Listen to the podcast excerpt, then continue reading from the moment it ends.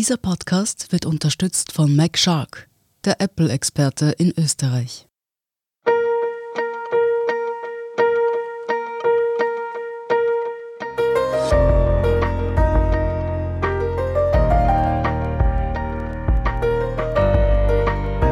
Der Standard zum Hören. Unsere spannendsten Lesestücke, vorgelesen von Andrea Tanzer. Heute Jetzt wird's eng von Nadja Kupser. Die Haustür fliegt auf, zwei Buben platzen herein, toben und schreien. Schon ist es vorbei mit der Konzentration. Jakob, 14, sitzt gerade in seinem Zimmer. Am Laptop läuft eine Videokonferenz. In der Küche nebenan hockt Clara, 16, mit Kopfhörern und Smartphone an einem kleinen Esstisch. Aber nicht zum Surfen. Auch sie verfolgt gerade eine Unterrichtsstunde. Sobald die Kleinen aus dem Kindergarten nach Hause kommen, wird es laut, sagt Jakob. Familie Reimann lebt zu sechst auf 59 Quadratmetern. Durch Homeschooling ist es hier noch enger geworden. Seit die Oberstufen Anfang November geschlossen wurden, sind die beiden Teenager wieder nonstop daheim und lernen auf Distanz. Eigentlich nichts Neues für die Teenies, sie kennen das ja bereits aus dem Lockdown im Frühling. Trotzdem hat sich seither etwas verändert. Claras Schule hält sich an den regulären Stundenplan, teilweise sitzt sie bis 17 Uhr in Videokonferenzen. Bei Jakob werden jede Woche große Arbeitsaufträge vergeben. Auch er lernt von 8 Uhr morgens bis nachmittags.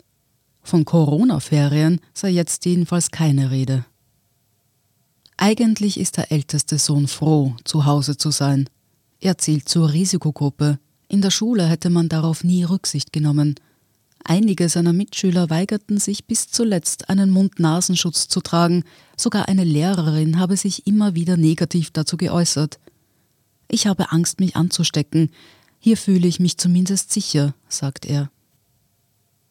Mutter Michaela Reimann, 39, hat noch größere Sorgen als die, dass ihre ältesten Kinder nun permanent daheim sind. Ende März verlor die Sachbearbeiterin ihren Job. Als Grund nannte ihre Vorgesetzte die vier Kinder. Zu dieser Zeit wurden gerade alle Kindergärten und Schulen geschlossen. Michaela musste sich immer wieder freinehmen. Seither ist sie auf Arbeitssuche und schreibt Bewerbungen ohne Ende. Und ohne Erfolg. Wer nimmt in dieser Krise eine Mutter mit vier Kindern, sagt sie. Dass nun wieder die Schulen zugesperrt werden, mache die Situation noch schwieriger. Sie ist verzweifelt. Im Dezember endet das reguläre Arbeitslosengeld, dann bekommt sie nur noch Notstandshilfe. Dabei lebt die Familie schon jetzt am Existenzminimum. Mein Mann ist in Kurzarbeit, uns fehlen über 1000 Euro monatlich zum Leben. Über die Runden kamen sie bisher mit Erspartem. Lebensmittel werden bei Aktionen eingekauft, Vorräte angelegt. Wir müssen den Gürtel extrem eng schnallen, sagt Reimann. Sie ist wütend, dass die Regierung Familien wie ihre in dieser Krise im Regen stehen lässt. Ich möchte, dass unser Bundeskanzler einen Monat lang so lebt wie wir, damit er spürt, wie das ist. Sie hören? Jetzt wird's eng. Nach dieser Werbeunterbrechung sind wir gleich zurück.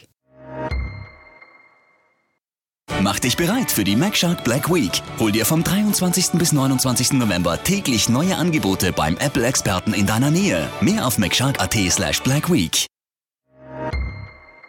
Wir sind zurück mit Jetzt wird's eng. Ähnlich empfindet die 33-jährige Alicia Heinrich.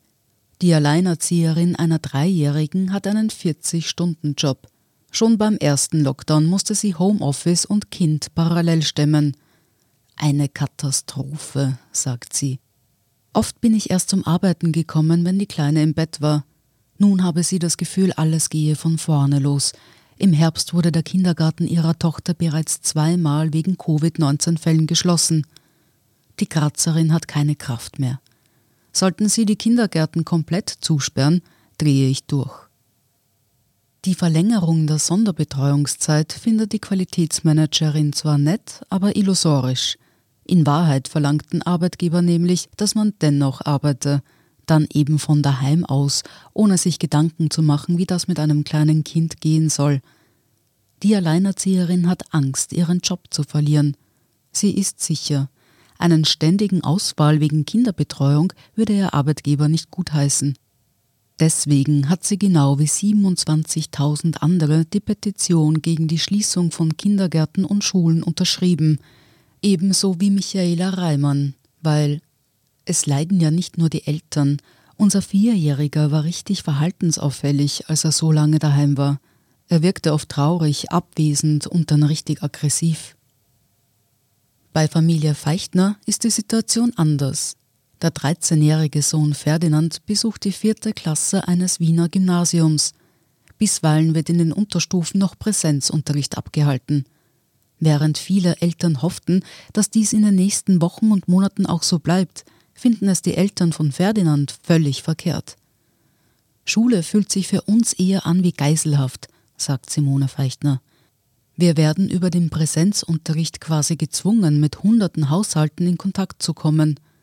Angesichts der explodierenden Infektionszahlen erscheint ihr der Ruf nach offenen Schulen völlig irrational. Eine Schule kann nur sicher sein, wenn das allgemeine Infektionsgeschehen niedrig ist. Die Leute, die jetzt wollen, dass die Schulen offen bleiben, waren vergangene Woche für eine Maskenbefreiung aller Schüler. Ohne Maßnahmen geht es aber nicht. Für die dreiköpfige Familie sei es aber gerade auch nicht lustig. Wir gehen seit März komplett in Deckung, haben auf extrem viel verzichtet und unsere sozialen Kontakte quasi auf Null reduziert, sagt Feichtner. Doch die Krise habe auch Positives gebracht. Die Familie verbringe so viel Zeit miteinander wie noch nie. Mein Mann ist jahrelang gereist und ist jetzt plötzlich viel daheim. Das fühlt sich auch an wie ein Geschenk. Distance Learning sei kein Thema. Beim ersten Lockdown setzte sich die 40-Jährige morgens mit ihrem Sohn an den Esstisch. Gemeinsam wurde besprochen, was zu tun ist, wo der Teenager Hilfe brauchen könnte. Die selbstständige Produktdesignerin arbeitete dann weiter im Homeoffice nebenan. Ich weiß, wir sind privilegiert, aber ich will auch sagen dürfen, dass Homeschooling bei uns kein Problem ist. Ihr Lösungsvorschlag? Wenn Kinder sich im Distance Learning schwer tun und zu Hause nicht die nötige Unterstützung bekommen, weil Eltern etwa arbeiten müssen, sollen sie in die Schulen kommen. Dann würden zumindest nicht 25 Kinder zusammen im Raum sitzen. Sie hörten Jetzt wird's eng von Nadja Kupser. Ich bin Andrea Tanzer, das ist der Standard zum Hören. Um keine Folge zu verpassen, abonnieren Sie uns bei Apple Podcasts oder Spotify. Wenn Ihnen unsere Lesestücke gefallen, freuen wir uns über eine 5-Sterne-Bewertung. Bis zum nächsten Mal.